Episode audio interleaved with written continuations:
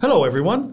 Welcome to Morning English. This is Colin. Hello, everybody. This is Cecilia. 欢迎大家收听早安英文节目。开始之前啊，先说一个小福利。每周三，我们都会给粉丝免费送纸质版的英文原版书、英文原版杂志和早安周边。微信搜索“早安英文”，私信回复“抽奖”两个字，就可以参与我们的抽奖福利了。 这些奖品都是我们老师为大家精心挑选的，非常适合学习英语的学习材料，而且你花钱也很难买到。坚持读完一本原版书、杂志，或用好我们的周边，你的英语水平一定会再上一个台阶的。快去公众号抽奖吧，祝大家好运！Colin, I'm going to show you a picture. Tell me what you see. It's a garbage dump. Why are you showing me a picture of a garbage dump? Look more carefully. Uh. it's a garbage dump indeed. Why, why do you want me to look at it? Here, look over here. Is that a roof? Oh, so this is an abandoned house which has been turned into a dump. Uh, don't you see a hand behind the window? Well, what is this a ghost story? Is this house a haunted house? Oh, no, it's a house with people living in. What? Straight up? Yeah, straight up 是真的。这个 straight up 就表示真实的、确实的。 Yeah, it's the same meaning as honestly, truly, or exactly. Wait a minute, what kind of people live in a house like that? Yeah, it's almost like living in a dumpster, right? 那究竟是谁住在垃圾堆里呢？他又为什么会选择在这样一个恶劣的环境当中生活呢？今天的节目我们就一起来看一看。我们的内容呢都整理成了文字版的笔记，欢迎大家到微信搜索“早安英文”，私信回复“加油”两个字 来领取我们的文字版笔记。今年啊，韩国的一档节目收到了一些居民的求助，说他们社区里的一户人家垃圾都从窗户中溢出来了，每天看到有人走在六七米高的垃圾山上进出房间，非常之吓人哈。A seven meter high garbage mountain. I bet the smell is all over the place. Yeah, that's the reason why the neighbors sought help from the production team. And the team were dumbfounded when they arrived at the house. Dumbfounded 就是指惊呆了，惊到目瞪口呆哈。Judging from the picture, the house is not small, and the door of the first floor is completely blocked by all kinds of broken furniture. 嗯，二楼的阳台和窗户垃圾也都堆到了房檐下面，压得二楼的平台都已经弯曲了，感觉下一秒就要塌了。So, how on earth do they go in and out of the house? Through the hole on the second floor. See here. Oh my god. It's only as large as half a window. 是的，出入只能用爬的，身后就是垃圾悬崖。如果没有扶好呢，摔下去就没命了。 So it's not only inconvenient, it's dangerous. You haven't told me who the owner of the house is. It's an elderly couple. How can they stand this kind of living condition? Why don't they get rid of all the garbage? Well, actually, the garbage was collected by the elderly man himself. 这个老爷爷每天都在垃圾站翻别人不要的东西，然后打包带回到家里。 Oh, he must be a hoarder then. Well, I guess so. Hoarder 就是指那种囤积狂哈。And here comes the most dramatic scene.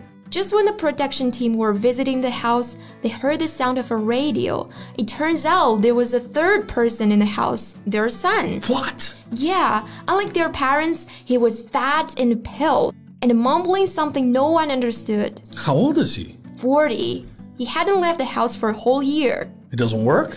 He hasn't worked since he graduated. So he's a leech. 是的，确实可以说他是个啃老族哈。那啃老英语怎么说呢？ 如果一个人依靠父母生活，这时呢，我们就可以用 leech 来表示他是啃老一族。leech 原意是指这种水蛭，常用来形容那种依附他人、榨取他人钱财资源的人，或者说靠别人养活的寄生虫。For example, that girl is totally a leech who gets everything from her friends. 嗯，它还可以做动词哈。一个常用的搭配呢，就是 leech off someone，表示依附某人生活，榨取某人钱财或资源，或者说是吸某人的血。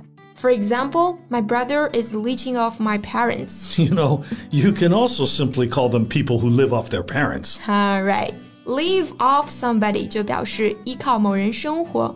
那啃老族不就是依靠父母生活的人吗？而且在国外，一般成年以后还寄居在父母家的子女都会住在地下室，So people who live off their parents can also be called Basement dweller. 嗯，basement 就是说地下室，dweller 居住者、居民，basement dweller 就用来指代这种不求上进、住在父母地下室的人。 There is another one. I'll give you a reminder. It contains the name of a film, What film? There are so many films. a Korean film that has won an Oscar. Ah, is it Parasite? Oh, I know what you're trying to say. Parasite single 翻译过来叫单身寄生族哈，就是指这种不想成家、跟父母同住的人。哎，我又想到了一个 N E E T neat，它其实是一个首字母缩写。Not currently engaged in education, employment, or training. 没错，就是指这种不上学、不工作、不培训者，那不就是家里蹲吗？所以呢，它也是指啃老族。You know, when the production crew offered to clean the house, what is the son's reaction? He said, "Just clean the living room and the washroom. Why you gotta clean the whole house?" and guess how they got the son out of the house? How? They used a stretcher to rescue the son out. That's hilarious. Yeah, but anyway, the production crew managed to clean the house.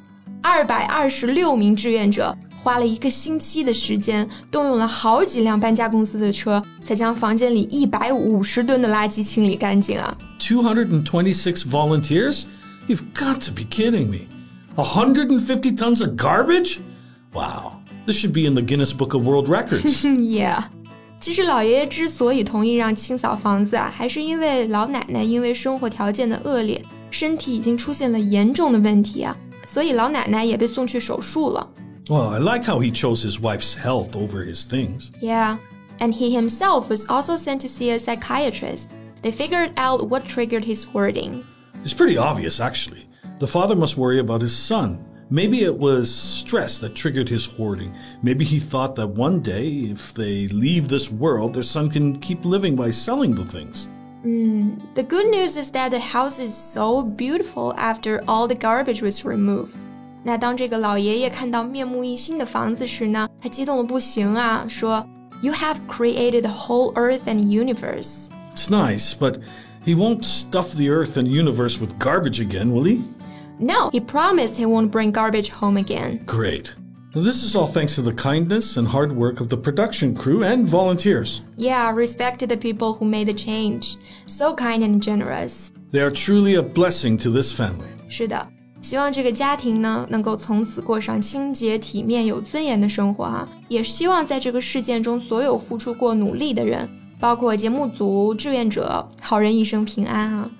最后再提醒大家一下，我们今天所有的内容都整理成了文字版的笔记，欢迎大家到微信搜索“早安英文”，私信回复“加油”两个字来领取我们的文字版笔记。So thanks for listening. This is Colin. This is Cecilia. See you next time. Bye.